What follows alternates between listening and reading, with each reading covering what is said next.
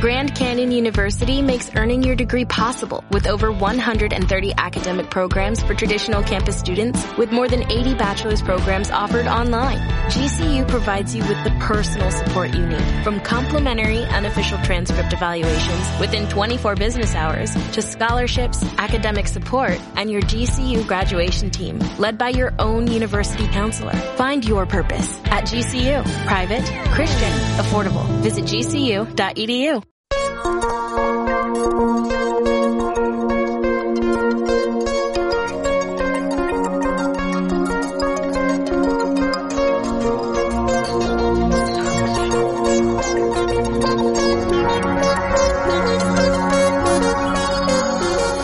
Milenio 3, con Iker Jiménez, en la cadena Ser.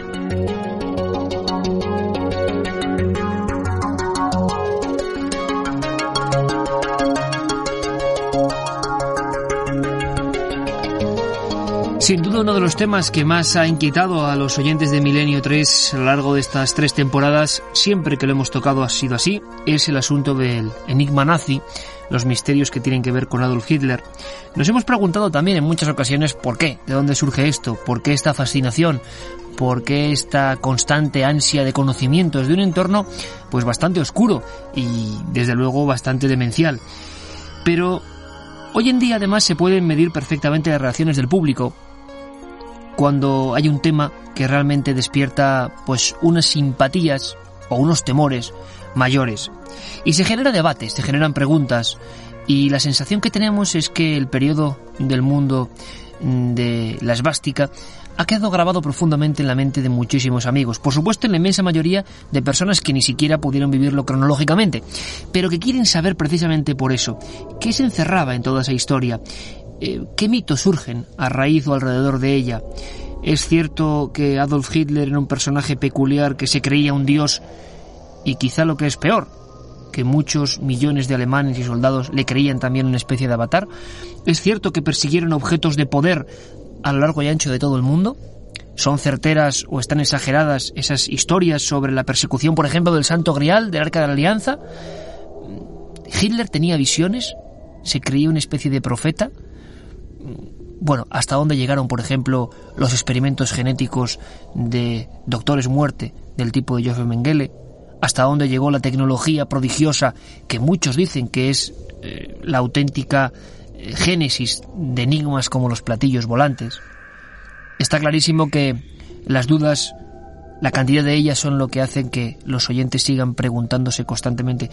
Carmen Porter, la verdad es que siempre que hemos tocado eh, este asunto, sobre todo a raíz de dos libros muy interesantes. Uno de ellos, el que se adjunta con este programa especial, El Enigma Nazi, del investigador José Lesta. Siempre ha habido una repercusión tremenda que hasta nos ha dejado inquietos. Sin duda de los temas que más siguen escociendo, en el buen sentido, a todos los amigos de Milenio 3, ¿no?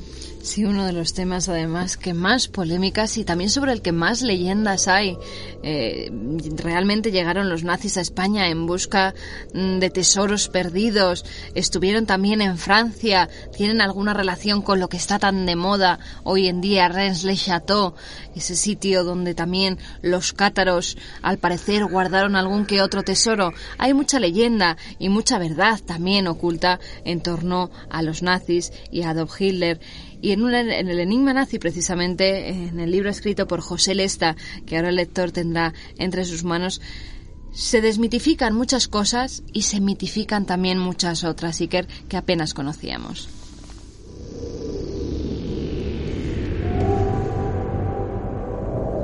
Lo cierto y verdad es que la voz de Adolf Hitler sigue teniendo unas propiedades, yo no voy a decir hipnóticas, aunque algunos afirman que así lo era, sino desde luego mmm, escalofriantes. Porque claro, ahora lo vemos como una vieja película casi casi de la época de Charles Chaplin, ¿no? Vemos como algo en blanco y negro, muy lejano, que no va con nosotros. Desde luego que escuchar la voz de Hitler en el momento y en el contexto histórico en el cual se estaba produciendo tenía que dar sensaciones muy diferentes porque era para muchos la encarnación del Salvador y para otros la encarnación del mal que se aproximaba, que se hacía más grande, como una criatura mítica. Esta voz.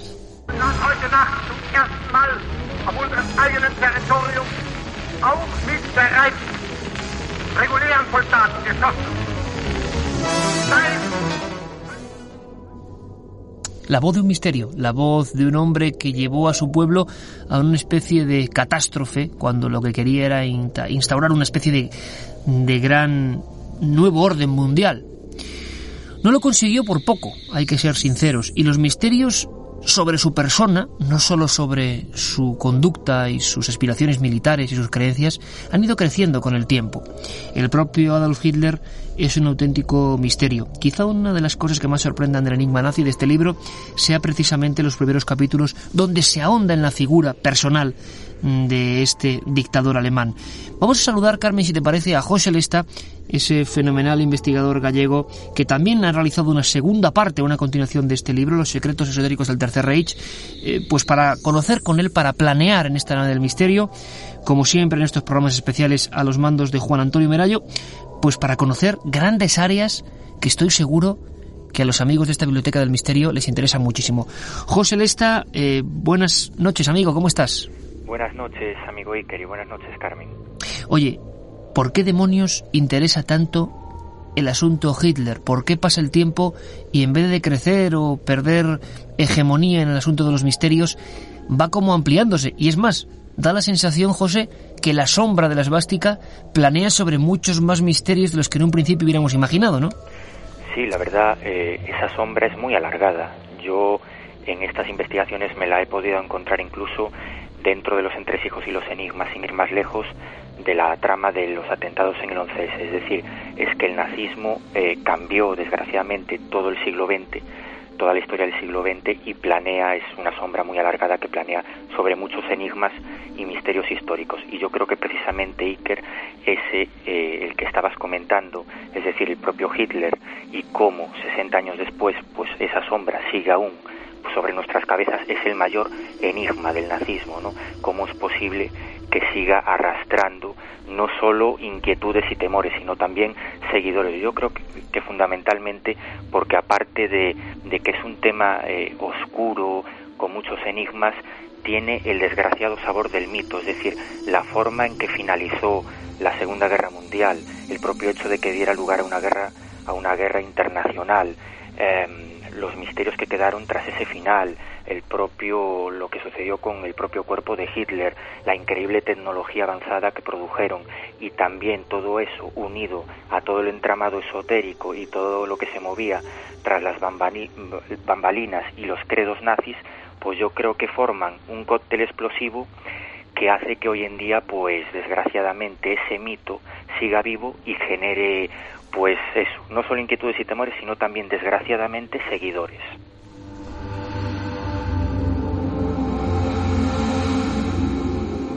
José, tú en tu libro, eh, en esa primera parte, sobre todo indagas un poco en la figura, en sus inicios.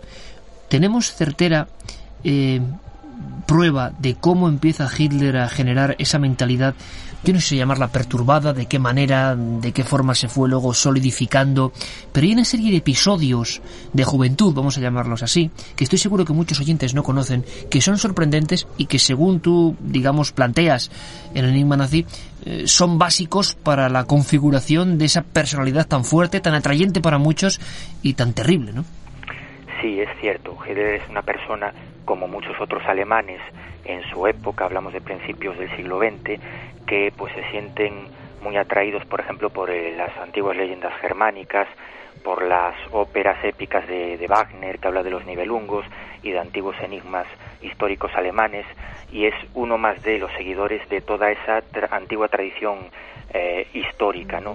Pero él se descuelga de toda esa serie de personas de un modo especial porque eh, parece tener una serie de visiones o de hechos extraordinarios alrededor de su vida, sobre todo en esa infancia, en esa juventud, cuando él entra, por ejemplo, como un soldado anónimo más en la Primera Guerra Mundial, en la que se dejan traslucir, pues que efectivamente, tras ese perfil psicológico que desde luego no era muy estable, evidentemente, pues hay algo que más misterioso y paranormal que se mueve. Y tenemos retazos de alguno de esos sucesos, por ejemplo, cuando ya había alcanzado el poder y concedió algunas entrevistas eh, una de las periodistas, Janet Flanner, una reconocida periodista del momento, llegó a recoger una anécdota del propio Hitler, de, su propia, vamos, comentada directamente por él, más que asombrosa. Él decía que, bueno, en un momento dado en la Primera Guerra Mundial, una de las noches, cenando en la trinchera con sus compañeros, pues eh, parece oír una voz o un instinto interior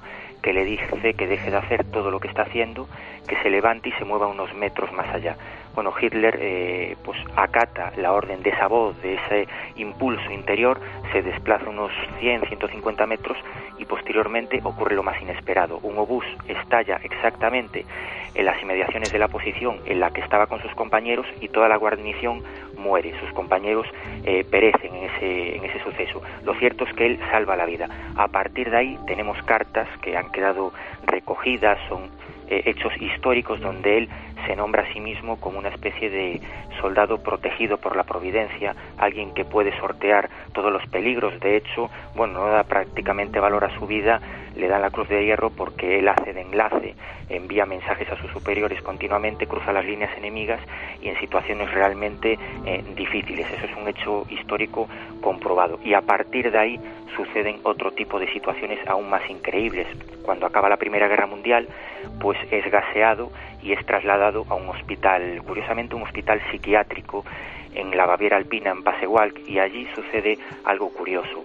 Eh, Hitler, eh, tenemos un Hitler absolutamente ciego, sordo, que prácticamente no puede tener eh, pues contacto con el mundo exterior y es tratado por un experto en histerias de guerra el médico Edmund Foster. Y curiosamente, en ese trance forzado, privado de sentidos, Hitler asegura oír unas voces que le dicen que efectivamente él tiene una misión, tiene encomendado un gran destino para, digamos, salvar, entre comillas, a Alemania. Desgraciadamente, fuera cierto, fuera cierto esto o no, el personaje se creyó su propia película, se creyó que efectivamente estaba guiado por esas voces, esas voces interiores que después le sirvieron para tomar decisiones durante la Segunda Guerra Mundial y a partir de ahí empezó, pues desgraciadamente, todo lo que, lo que hemos conocido en el siglo XX, toda la desgracia de la Segunda Guerra Mundial.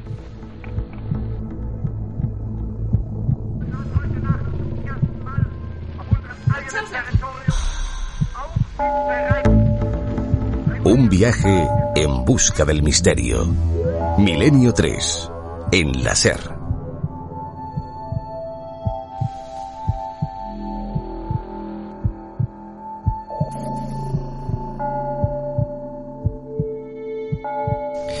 Qué curioso, voces en la mente, episodios de ceguera y sobre todo una especie de protección especial. ¿A ti no te suena, Carmen, todo esto, por ejemplo, a otro dirigente, en este caso en, en España, que también tiene un fenómeno curioso, del que también han hablado en uno de sus libros José Lesta y Miguel Pedrero, y que sería algo así como la baraca de, Franco, ¿no? Es muy curioso. Personas que por una serie de acontecimientos se ven protegidos, con una suerte especial. O se creen protegidos. Parece que en el caso tanto de Hitler como de, como de Franco, esa baraca, esa buena suerte que hacía que ninguna bala les llegara, que llegara a su cuerpo, que en determinados momentos la providencia o el destino quisiera que no fueran heridos o incluso muertos en muchas de las situaciones de peligro que vivieron, yo creo que hicieron creer a estos dos personajes en concreto que tenían algo, que eran elegidos por algo y que tenían una especie de poder que les hacía superiores a los demás, Iker. Pues fíjate, curioso y fijaos amigos oyentes, porque lo de la ceguera llegó a ser un auténtico problema condicionante de esa mente perturbada, extraña, con un factor clarísimamente hipnótico de, o desde luego de influencia sobre las grandes masas. Lo hemos visto en mil filmaciones antiguas, en aquellas increíbles representaciones del partido nazi. Sobre la ceguera se ha hablado mucho José Lesta y se ha incluso tildado. Cuidado también porque este fenómeno se ha repetido en ocasiones en historias que no tienen nada que ver. Estoy recordando ahora mismo historias de encuentros con cosas extrañas. Ceguera histérica se ha llegado a llamar, ¿no, José? Sí, es cierto, es algo que se repite en multitud de contextos, pero absolutamente distintos, no precisamente con dictadores. Podemos encontrarlo en los fenómenos más eh, increíbles, desde encuentros cercanos con objetos no identificados a sucesos eh, más cotidianos, ¿no? Es eh, algo que, digamos, hace desconectar el cerebro del individuo y lo transporta a otras realidades, ¿no? y en ese sentido Hitler parece ser que tenía una especial eh, predilección o tenía una especial facilidad para conectar precisamente con eso, con esas otras realidades y detrás de eso, detrás de esas cegueras histéricas de guerra, detrás de esos episodios dramáticos, pues en el caso de Hitler nos encontramos que hay mucho más, que esa es la punta del iceberg. Y ahí nos ahí puedes ver que alrededor suya pues bailaban y se movían una serie de personajes curiosos procedentes de sociedades esotéricas, por ejemplo el profesor de geopolítica en la Universidad de Múnich, Karl Haushofer, que le enseñó, digamos, entre comillas, a perfeccionar esas capacidades que supuestamente él tenía, digamos, a canalizarlas, ¿no? Esa es la teoría porque todos los datos indican que en esa en esa atormentada vida que Hitler llevó en su en su infancia, en su adolescencia, en las calles de Viena, cuando quería ser pintor, desde luego no quería ser político y tal, pues parece ser, todos los datos apuntan a que incluso pudo tener contacto con algún tipo de, alucinógeno. De hecho, frecuentaba mucho la librería de la zona vieja de Viena, un librero llamado Brechtse, que sí sabemos que, que bueno, que hacía una serie de rituales en la trastienda de esa librería y que mucha gente consumía el peyote, esa planta mexicana que da acceso a otro tipo de realidades y de, y de conocimiento. Si eso es cierto, si Hitler tuvo acceso a ese tipo de, de sustancia, evidentemente fue un cóctel explosivo que pudo hacer que sus supuestas capacidades paranormales o, hipnóticas o mediúnicas aumentaran. Y en ese sentido también yo creo que es interesante recordar que Hitler tampoco nace en un pueblo cualquiera, nace en un pueblo eh, fronterizo entre Austria y Alemania, Braunau, que es curiosamente una tremenda cuna de mediums, es decir, allí en ese pueblo nacen también los hermanos Schneider. Qué curioso. sí, sí, que serían unos paragnostas y unos mediums de los más reconocidos del siglo XX y hay aún un dato yo creo mucho más importante y es que la niñera eh, que amamantó a, a, los hermanos Schneider pues también cuidó al bebé Hitler es decir la posibilidad de que, de que en ese pueblo, en esa zona, nazca gente especial es muy elevada y que de ahí saliera alguien con unas capacidades especiales, en este caso desgraciadamente Hitler, pues también es aún muchísimo más elevada. Y en ese contexto tenemos que, que estudiar al personaje, en un contexto mucho más esotérico y paranormal. Y que oficialmente tampoco se conoce tanto, aunque luego, desde luego, los retazos de Hitler en cualquiera de sus manifestaciones estaban apoyados, como en otros dictadores, por elementos claramente esotéricos o que tenían que ver con esta raíz tan curiosa de su, no iba a decir infancia, pero sí juventud. Sobre la ceguera histérica hemos querido preguntarle, porque es otro mundo, fijaos qué curioso, decía José Lesta, de desconexión total del cerebro, de aproximación, yo no sé si a una puerta, a un nuevo conocimiento. En artistas también ha ocurrido esto en muchas ocasiones, accesos a otras realidades. Nos acordamos, por ejemplo, del célebre síndrome de Stendhal, cuando ante determinadas obras de arte entra en un espacio mm, distinto, una especie de, sofoco, de asfixia, mm, casi de periodo de, ceguera, de perder la noción de la realidad dicen, le dijeron, le diagnosticaron en la Santa Croce de Florencia por exceso de belleza y de arte. Es decir, estaba conectando con algo que las personas muy sensibles son capaces de vislumbrar, pero quizá no el común de los mortales. Hitler sería una de estas personas. Bueno, ese proceso de la ceguera, perfectamente narrado en el libro, creo que es clave. Escuchamos al psiquiatra José Miguel Gaona hablarnos de estos episodios que tanto ha tratado, esta especie de misterio de la mente, en el cual profundizamos en una especie de abismo del que luego se sale supuesto, pero ¿qué ha ocurrido en ese tiempo? ¿Qué visiones hemos tenido? ¿Cómo nos han afectado esas voces? Nos lo cuenta José Miguel Gaona. Pues la ceguera histérica es uno de los que podemos llamar trastornos de conversión. En un momento dado, ante un estrés eh, brutal, ante un estrés eh, eh, o un conflicto psicológico, ante una demanda emocional significativa, se puede mm, quedar uno ciego quiero decir que esto sucede a nivel psicológico, es decir, la persona no ve, a pesar de que tiene perfectamente respetadas sus órganos visuales, sus conexiones con el cerebro, etcétera, etcétera, o bien puede esa, esa conversión puede ser de otra índole. Hay personas que en un momento dado pueden también eh, quedarse paralíticas y un trastorno eh, que, que, puede durar una serie de días o puede ser una serie de semanas. No todo el mundo padece un trastorno de estos de tipo conversivo, una ceguera, una parálisis, etcétera, etcétera. Hay que tener un perfil pues un tanto peculiar. Tenemos todas las respuestas delante de nosotros. Ahora, solo tenemos que entenderlas. Milenio 3, en la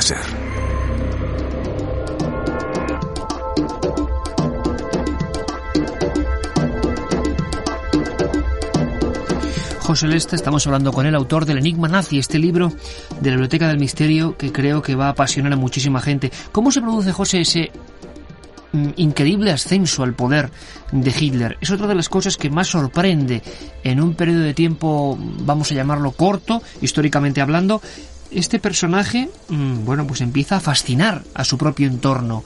Eh, ¿Qué se sabe de este periodo? Bueno, este periodo está mucho más documentado desde luego que su infancia o su juventud, ¿no?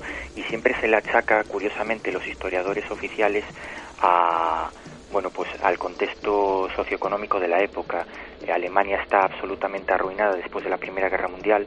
se le imponen los tratados de Versalles, que son unas condiciones leoninas donde no se puede desarrollar el país y ahí pues surge en ese caldo de cultivo surgen toda una serie de personajes, desde extremistas comunistas hasta extremistas eh, nazis como Hitler, y, ahí es donde crece el Partido Nacional Socialista. Curiosamente, paradójicamente, eh, en sus inicios no logra prácticamente arrastrar eh, ninguna cantidad especial de votos, pero es curioso que en cuanto la situación de Alemania sigue empeorando más y más, el número de partidarios pues aumenta, ¿no?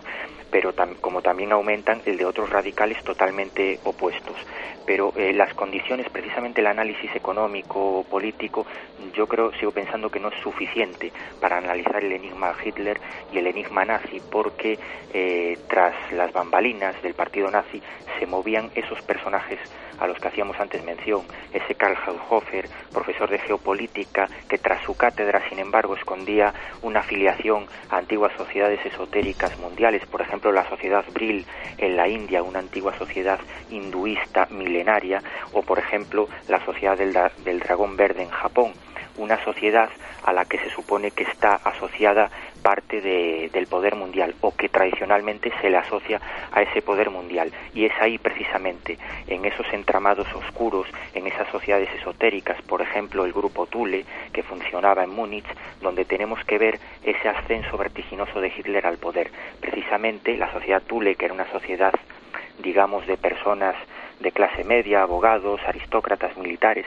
que se dedicaban simplemente al estudio de las antiguas tradiciones germánicas se movían muy fuertemente a nivel político, es decir, era un grupo masónico o paramasónico que sin embargo eh, su influencia se dejaba notar en la calle. De hecho, el jefe de policía de Múnich eh, formaba parte de la sociedad Thule e incluso muchos de sus miembros se les ha siempre asociado a multitud de crímenes políticos que hubo en la época, porque hay que decir que el número de asesinatos políticos precisamente en esa zona, en el sur de Alemania, Múnich, aumentaron vertiginosamente a la vez que crecía pues el número de afiliados a la sociedad Thule y al partido nazi. Y fue precisamente esos personajes, por ejemplo Dietrich Eckart, un personaje mucho menos potente que Haushofer, pero un personaje curioso, con un bagaje esotérico importante también, era dramaturgo, pues fue una de las personas que inicialmente pues abrió, digamos, los salones del poder y de las clases altas de la Baviera y de Múnich a un Adolf Hitler totalmente anónimo y desconocido,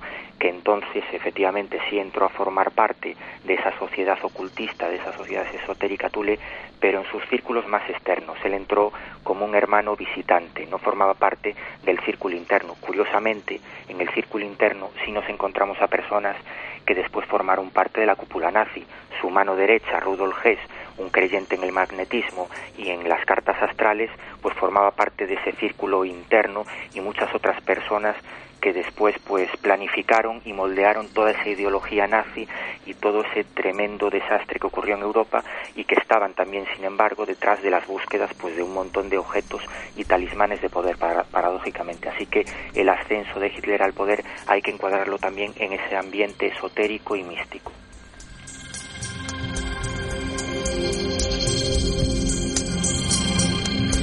Y Carmen, una de las preguntas que también se ha repetido precisamente con lo que está comentando José Lesta tiene mucho que ver es la simbología, cómo todo está absolutamente eh, envuelto en la enigma nazi de connotaciones esotéricas. La esvástica es una de las preguntas que más nos han hecho siempre, ¿no? ¿De dónde viene? ¿Qué es? Mm. Esto se ha repetido constantemente a lo largo de tres temporadas.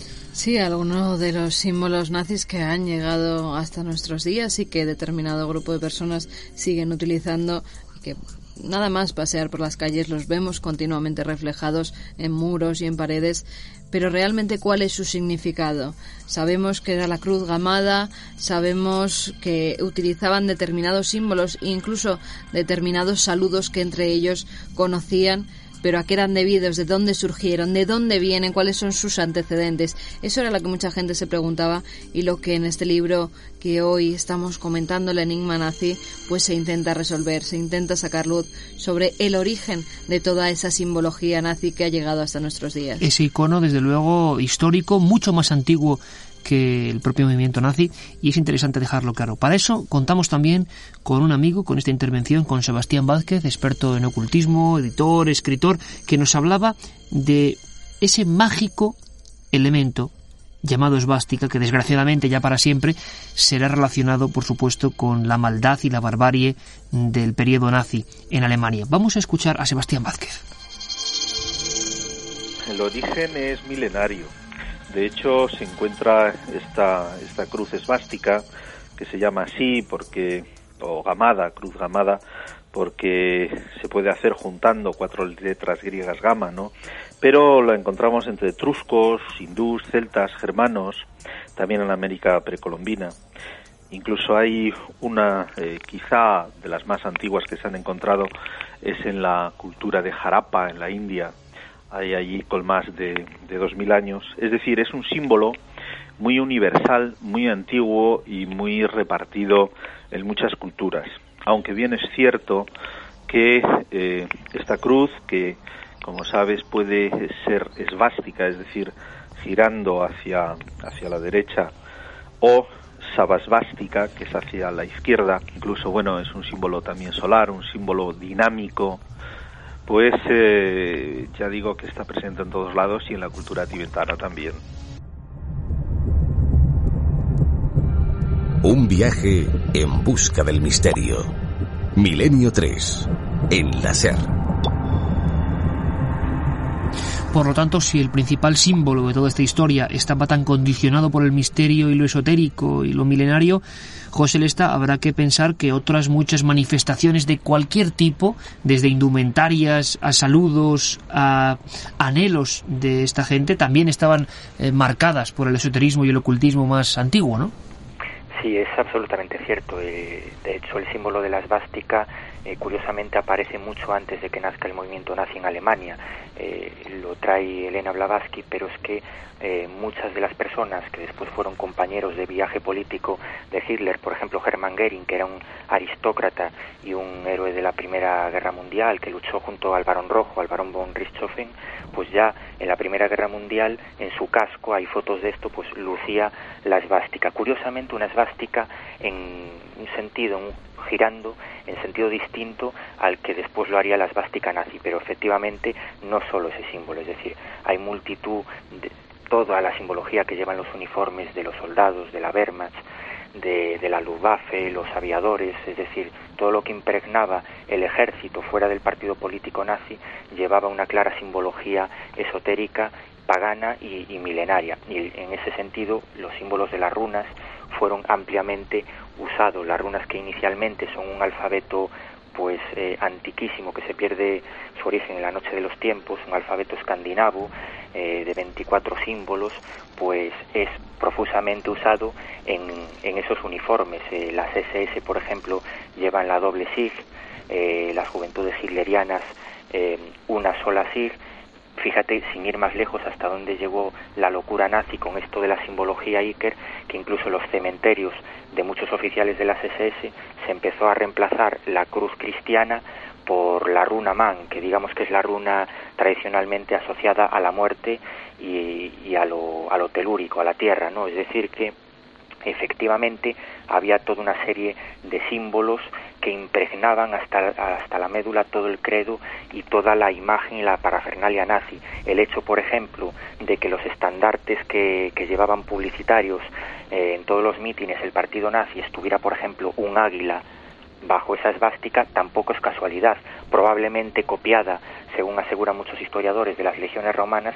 pero es que el águila, curiosamente, en las sociedades hinduistas, en esa sociedad secreta abril que ya usaba la esvástica desde hace milenios, pues eh, también usaban un águila, un águila hindú llamada Garuda, que, a la que le atribuían unos poderes especiales mucho antes, desde luego, de que lo usaran las legiones romanas. Por lo tanto, esta gente bebió en tradiciones antiquísimas, en tradiciones orientales y todos esos símbolos, esos saludos, el brazo en alto, que curiosamente también es un saludo usado por muchos grupos hinduistas y sociedades esotéricas en, en la India, incluso hoy en día, que es un claro símbolo de saludo al sol, es un símbolo solar, al igual que lo es la esvástica, pues se pierde su origen, todo ello en la noche de los tiempos. De todo eso se valieron los nazis y, y, todo eso lo usaron pues para intentar llegar a ese poder absoluto. Creían que con ese tipo de insignias y de símbolos pues tenían estaban protegidos por esa providencia y tenían digamos un poder añadido, un plus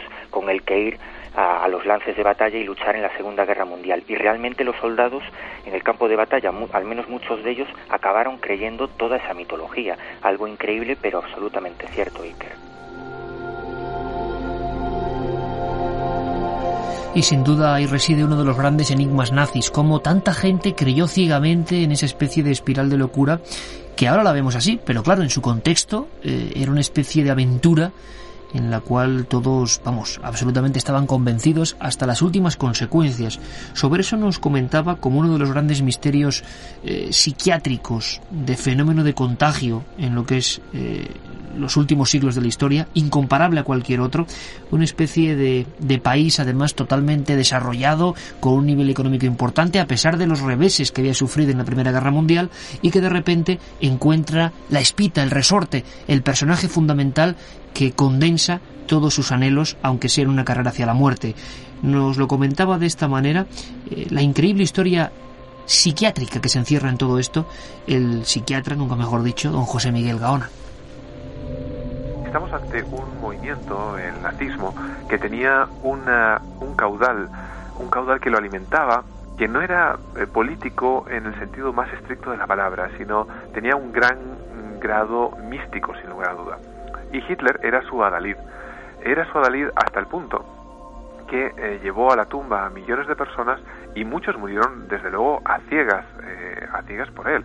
Es decir, su capacidad de hipnosis era tan brutal que era un experto, un mago en transmitírselo a todo el pueblo alemán y no solamente al pueblo alemán. Al día de hoy todavía existen eh, muchísimos seguidores eh, nazis que, que, bueno, vibran décadas después con los discursos de Hitler. Stalin admiraba la forma como Hitler controlaba, manipulaba y llevaba y era elegido líder del pueblo alemán.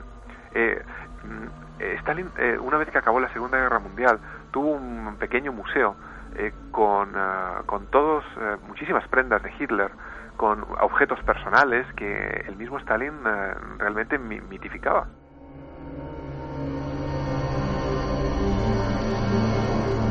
La otra realidad. Fenómenos extraños. Milenio 3. En la SER. Anteriormente nuestro invitado hablaba de un concepto que también, bueno, pues seduce la mente de muchísimos oyentes de Milenio 3 y las nuestras también, por supuesto, los objetos de poder, las búsquedas increíbles de elementos para precisamente casi cargarse energéticamente con esa suerte o, bueno, con esos beneficios que trae siempre estar cerca, hipotéticamente, de un elemento que ha sido tocado casi por los dioses. Hay varios que son, bueno, dignos de un ranking, ¿no, Carmen? Sí, hay algunos además que fueron perseguidos por mucha gente. Normalmente eh, los poderosos querían hacerse con esos objetos de poder. En la España de otros tiempos eran los monarcas los que buscaban ese poder en algunas reliquias de santos. En el caso de Hitler quería encontrarlos en el grial, por ejemplo, en esa sangre real que tanto buscaba y que él veía como un tesoro. No como otras teorías que apuntan que puede ser la descendencia de Jesús. Él creía en esa copa sagrada que había intervenido en la última cena y también en la lanza de Longinos, en esa que acaba con la vida de Jesucristo cuando está en la cruz. Es verdad que hace hasta expediciones al sur de Francia en busca de esos objetos de poder y que además José Lesta mm, recrea muy bien la forma en que esos grupos que el propio Hitler enviaba a Francia buscan esos objetos para que todavía le hagan más poderoso, para que le dé esa fuerza, esa especie de mitología que llevan en sí eh, estos objetos mitológicos por completo, Iker. Pues fíjate, bueno, mitológicos reales, eso nunca lo sabremos porque claro, ahí hay una, como en las reliquias, ¿no? Cuál es la genuina y cuál es la, la apócrifa. Pero lo que sí es cierto, compañero José Lesta, es que hubo esas expediciones y podíamos hablar, por ejemplo, mm, de, ¿es cierto ese fanatismo o ese interés por cosas aparentemente tan casi macabras como la lanza que atravesó el costado de Jesús de Nazaret? Sí, es cierto, precisamente el ranking al que hacía alusión Carmen, o sea, es solo la punta del iceberg, ¿no? Eh, esa lanza de Longinos, esa supuesta lanza que se conserva hoy en día en el Palacio Imperial del Hofburg en Viena es teóricamente eh, con la que se atravesó el costado de Cristo hace dos mil y pico años. Lo curioso, lo curioso es que Hitler evidentemente se vio imbuido en su juventud, cuando era pintor en esas callejuelas de Viena, por esa antigua tradición, esa leyenda. Él pudo eh, observar la lanza en esa época y lo que sí sabemos es que curiosamente pues comenzó una tremenda búsqueda en la biblioteca imperial eh, toda una serie de lecturas y de libros pidió para digamos documentar el paso de, de esa lanza a lo largo de los siglos es decir saber quién había tenido y poseído esa lanza porque la leyenda siempre aseguró que el poseedor de ese preciado botín pues tendría en sus manos digamos el destino del mundo eh, esa es la teoría. Lo cierto es que históricamente está documentado que la lanza que hoy se puede aún eh, pues observar en ese palacio imperial y se puede ver como un simple turista, pues es una lanza que entre sus manos eh, pues portó Magno, por ejemplo, que portó Alarico, el rey visigodo que el conquistador visigodo que saqueó Roma de todos sus tesoros, es decir, toda una serie de personajes que la, la pidieron, la hicieron suya para acceder a un poder absoluto. Y curiosamente también la tradición asegura que hay una parte negra en, asociada a ese talismán de poder. Es decir, eh, la leyenda asegura que quien posea la lanza del destino también puede morir en condiciones poco menos que desastrosas. Curiosamente, Carlomagno, un personaje eh, histórico tremendamente poderoso que eh, toda su saga la, asoció a la leyenda y al poder de esa lanza de Longinos, de esa lanza del destino, pues murió en unas condiciones poco menos que curiosas cuando cruzando uno de los ríos en uno de sus batallas pues se le escapó de las manos y cayó al suelo. Eso fue para todos los que seguían a Carlomagno un mal presagio y desde luego a los pocos días Carlomagno moría. Es curioso, Napoleón también, otro gran conquistador, pues quiso tener la lanza en sus manos quiso asociarse al destino histórico supuestamente del mundo eh, al que va atribuye la leyenda de la lanza intentó robarla pero curiosamente se le escapó en el último momento algunas personas lograron pues esconderla en Nuremberg y a partir de ahí pues eh, pasan unos eh, cinco siglos casi mucho tiempo y llegamos al personaje de Adolf Hitler. Hitler, conocedor de la leyenda, evidentemente también quiere hacerse con la lanza y eh, no le pasa lo que a, Napoleón. Es decir, él sí logra, cuando llega a Austria, a Viena, y se anexiona al país, y logra hacerse con ella. Sabemos que llega en un tren blindado, eh, pues eh, armado hasta los dientes de SS, y que lo primero que visita al llegar a su antigua ciudad de juventud, pues es el Palacio Imperial. Él sube con varios esoteristas, sube con Heinrich Himmler, el jefe de las SS, que también es un personaje muy influenciado por todo el mundo esotérico y mágico y curiosamente cuando llegan a la sala a, la sala capitular a esa sala donde está el tesoro imperial y esa lanza del destino, esa lanza de Longinos, pues pide que lo dejen a solas.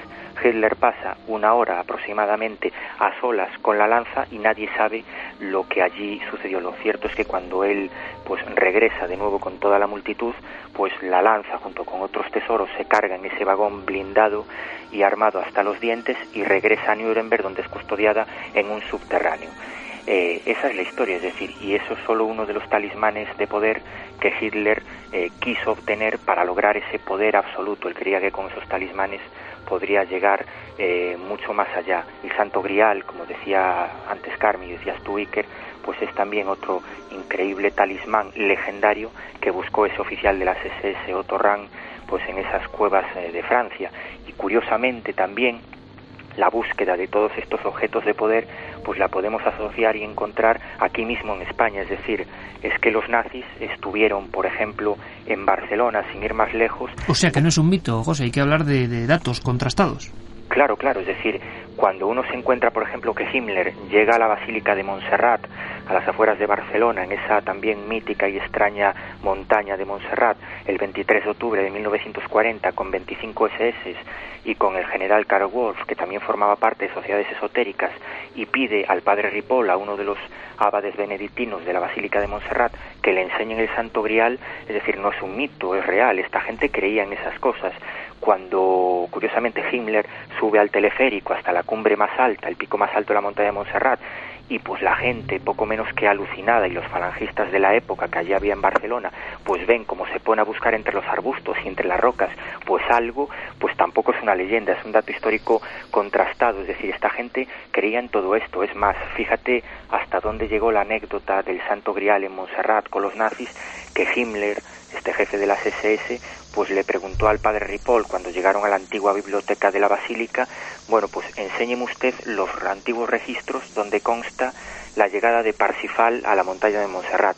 Bueno, Parsifal es el héroe legendario que la tradición medieval asegura que, que logró eh, obtener esa preciada reliquia, el Santo Grial, un personaje mitológico, evidentemente, y legendario. Bueno, pues Himmler, como jefe de las SS, creía que realmente había un documento en la biblioteca de Montserrat, un documento antiquísimo, donde constaba la estancia de Parsifal y el Santo Grial en esa montaña. Así que no es un cuento de hadas, es decir, es que estas personas creían realmente que podían buscar esos talismanes, que podían encontrarlos y que curiosamente con ellos podían acceder a ese poder, a ese poder que iba más allá de lo político, ese poder casi mágico y absoluto.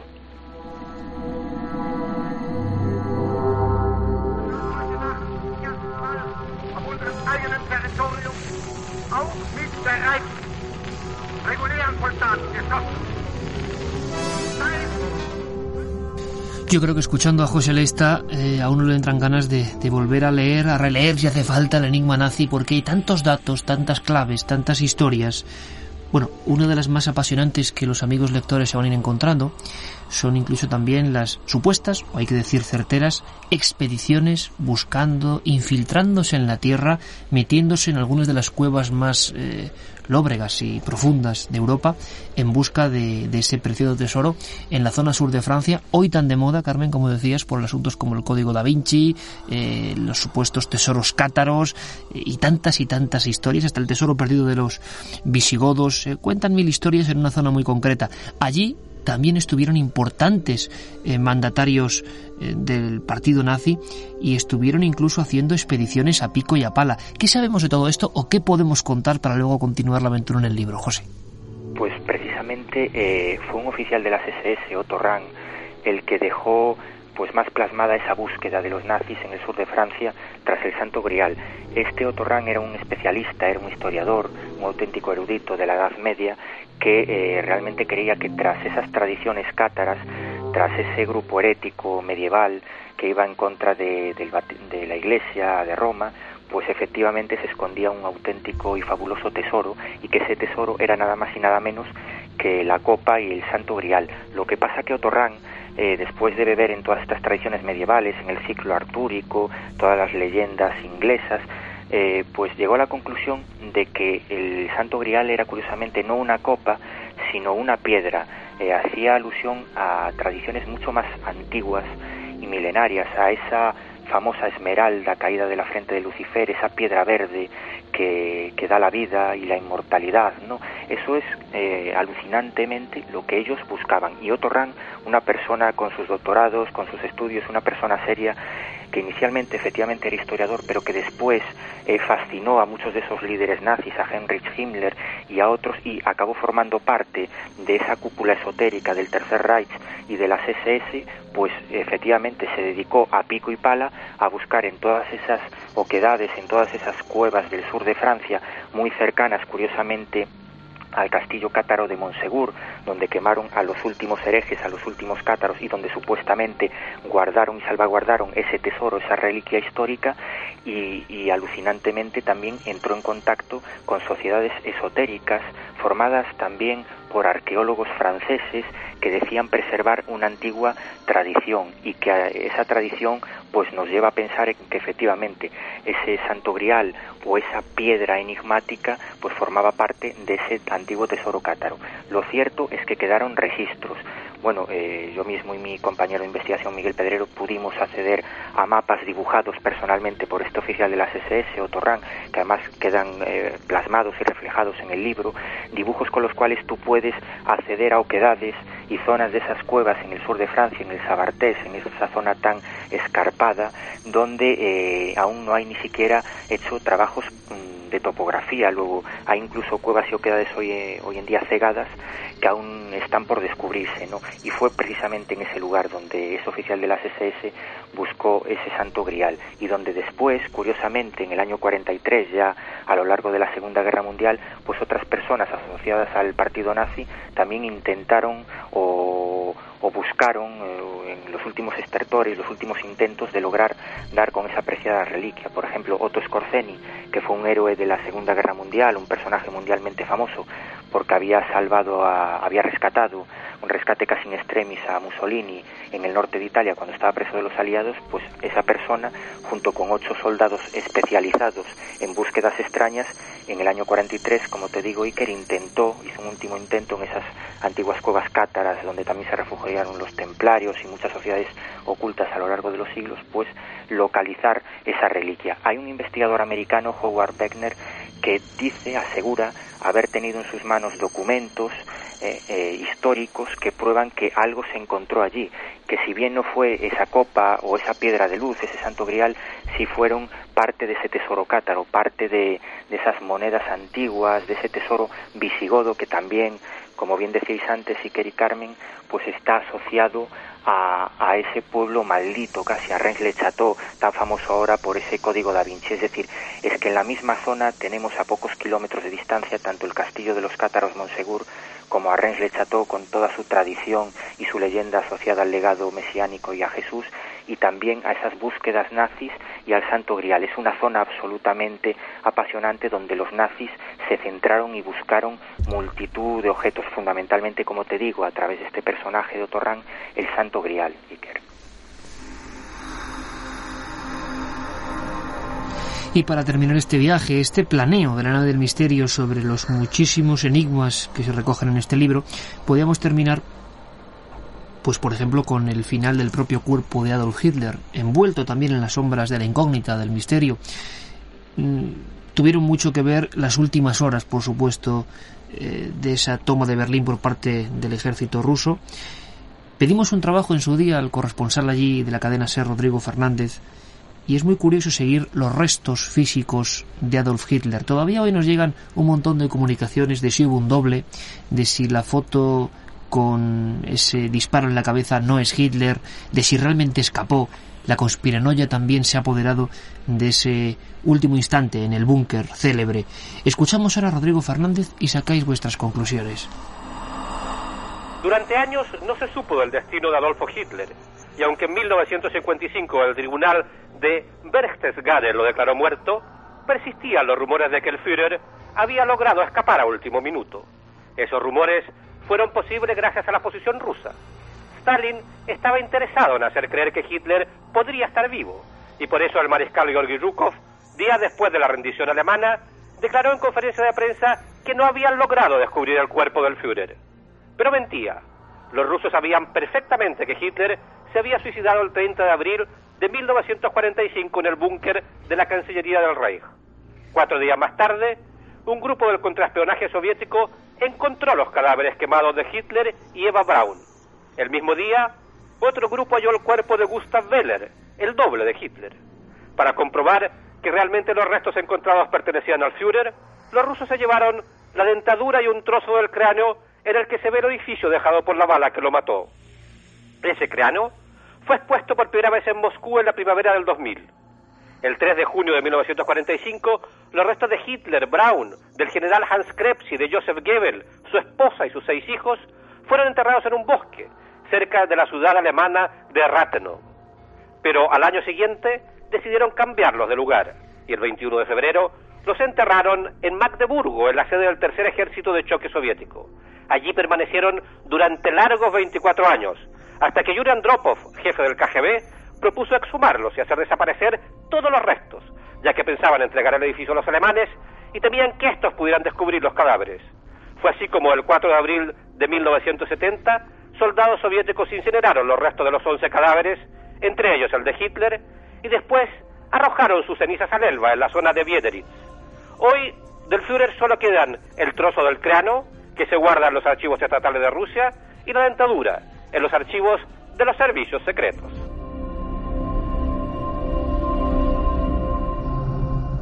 ¿Estás preparado para lo que pueda venir? Milenio 3, con Iker Jiménez y todo su equipo. José Lesta, autor del Enigma Nazi, misterios hasta con ese cuerpo y las circunstancias de la muerte, ¿no es así? Sí, es cierto. Eh, la verdad es que los rusos mintieron, quizás por razones políticas, estábamos en la Guerra Fría, y, quizás por razones eh, misteriosas que van mucho más allá del propio análisis eh, político, ¿no? Es decir, sabemos que, que efectivamente ese cuerpo pues no fue incinerado sabemos que fue desenterrado al menos tres veces. Fíjate, hace escasamente unos meses, precisamente esa calavera de la que nos hablaba nuestro corresponsal está aún expuesta en un museo en Moscú, puede ser visitada junto con otros restos ¿no? que se encontraron eh, en el búnker, en eh, restos y objetos personales que formaron parte de, de la jugar personal del dictador al final, en sus últimos momentos. Entre esos restos, ahora en ese museo improvisado que hay en Moscú, se puede ver, por ejemplo, sin ir más lejos, un ejemplar de las profecías de, de Nostradamus, un libro que se llevó Hitler al búnker en sus últimos días. Pero efectivamente, en cuanto a lo que son, es el cuerpo, hay un auténtico misterio y, un enigma. Es mentira, en ese sentido, hay que decirlo así, lo que hace décadas decían los historiadores, quizás por esa falta de información, por esa falta de transparencia de los servicios secretos rusos y, de, y del propio entramado soviético, en el sentido de que Hitler no había podido escapar de su cerco en el búnker en Berlín.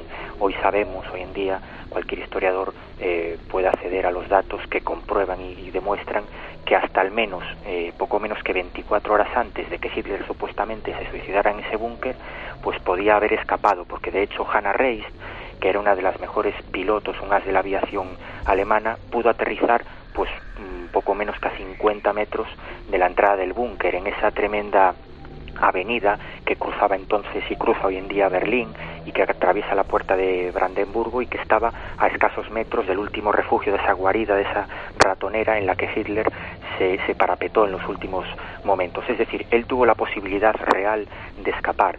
Obviamente no usó esa posibilidad, pero lo que pasó con, con sus restos, con los restos de su mujer, incluso con enigmas históricos como por ejemplo por qué únicamente tres de los de las personas de los correos que llevaban ese último testamento final de Hitler, solo una de ellas llevaba unas enigmáticas fotos de unos niños que algunos oficiales de inteligencia americanos aseguraban que se parecían tremendamente a Hitler y a Eva Braun, es decir, ahí entraríamos en otros enigmas históricos mucho más graves, pero efectivamente es un auténtico misterio lo que sucedió ahí. Hoy en día sabemos que toda esa operación, Stalin la denominó Operación Mito, eh, fueron un montón de volúmenes y de escritos los que, y de informes los que hicieron eh, los servicios secretos rusos tras esa Operación Mito para encubrir precisamente lo que estaban haciendo aún en la década de los 60 y de los 70 con los restos de Hitler. Y estoy convencido que aún nos queda muchísimo más por averiguar y por saber,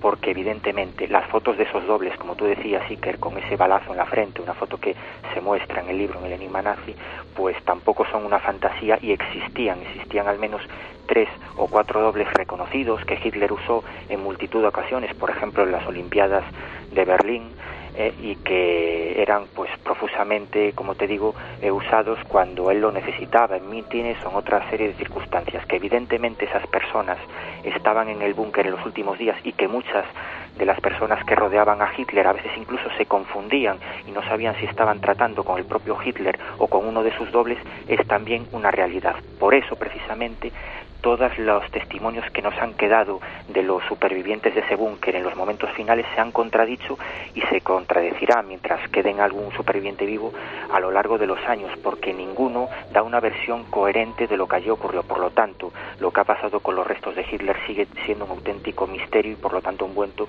en un mito eh, enorme. Y lo vamos a dejar ahí con la demostración clarísima de que hasta el último instante de la vida de Adolf Hitler, si es que murió en aquel momento y en esas circunstancias, fue una constante acumulación de fenómenos casi extraños, conspiranoicos.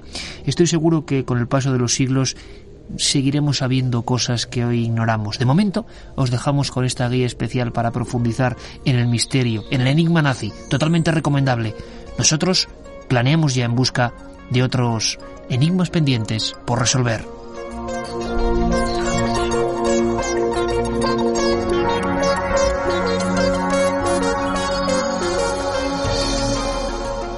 Milenio 3. Periodismo de lo desconocido. En la SER.